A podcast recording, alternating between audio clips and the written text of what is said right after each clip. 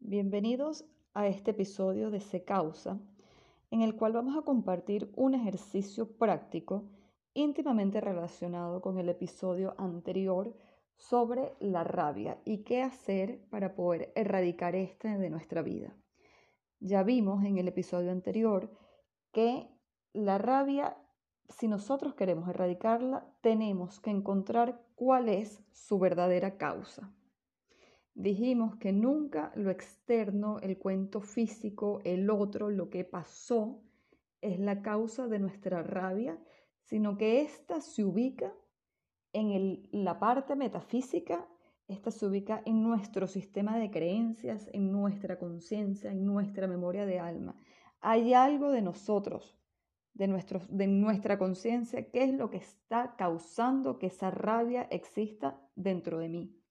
Si queremos erradicarla, tenemos que encontrar cuál es ese aspecto.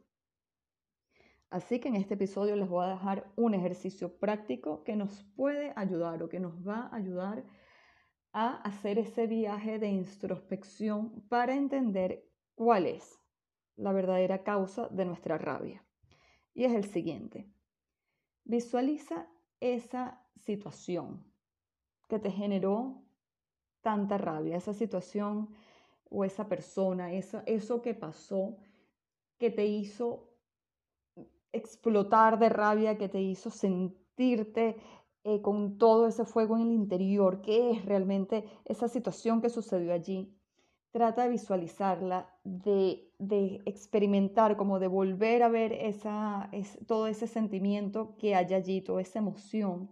No tengas miedo a hacerlo y a revivirlo. Eso puede estar eh, escondido ya en nuestra, cuando quisimos como bloquearlo y borrarlo de nuestra memoria. Eso lo necesitamos como traer para experimentarlo y ver qué fue lo que pasó y qué estoy experimentando ahora respecto a esa, a esa situación que me generó tanta rabia. Recuerda los momentos y todo ese dolor, todo ese dolor que te produjo esa situación. Ahora, visualiza a la persona que tú más amas en el mundo, la persona que jamás te ha traicionado ni te traicionará, la persona en la que confías 100%, esa persona que tú sabes que es tu aliado, es tu cómplice, es la que más te quiere en todo este mundo. Da igual si esa persona sigue en este plano físico o si partió, esa persona puede ser tus padres o un hermano o un abuelo o un mentor, un maestro, un mejor amigo. Esa persona que tú sabes, esta, yo cuento 100% con esta persona. Ahora recuerda ese episodio de tanta ira, recuerda las personas involucradas que estuvieron allí.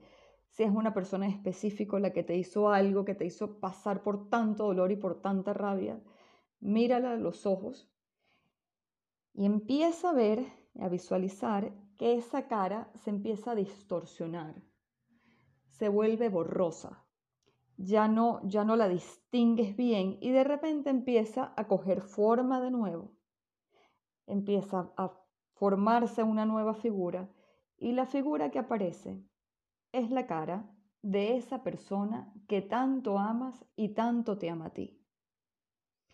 Esa persona, mírala a los ojos, esa persona no puede hablar, pero con sus ojos, con todo ese amor que siempre ha sentido por ti, te está diciendo, fui yo.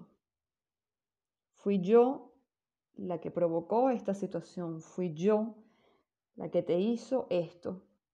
Y nunca en la vida voy a hacer algo para lastimarte a ti. Yo todo lo que voy a hacer va a ser para ayudarte a ti en tu proceso de vida, a que te conviertas en la mejor persona, a que reveles todo tu potencial y a que seas la persona más feliz de este universo.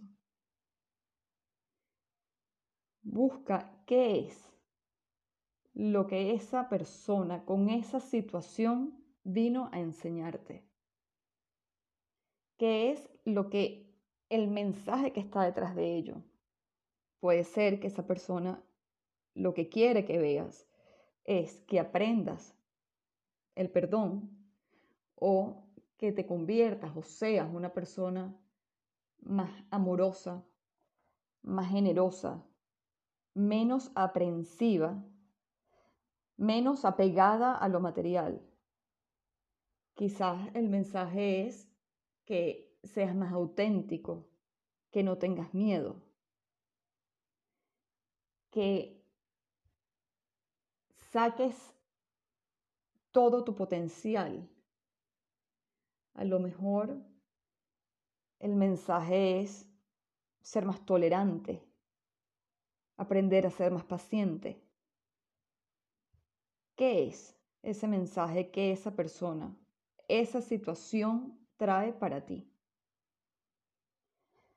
Con este ejercicio espero que te sirva para entender y para ver que nunca lo externo es el problema, que eso que te hicieron, que pasó, que te dijeron, que te hizo sentir tan mal, lo que trae es un tesoro y una bendición para ti. Hay algo que tenemos que aprender a soltar o hay algo que venimos, un aspecto positivo que venimos a conquistar.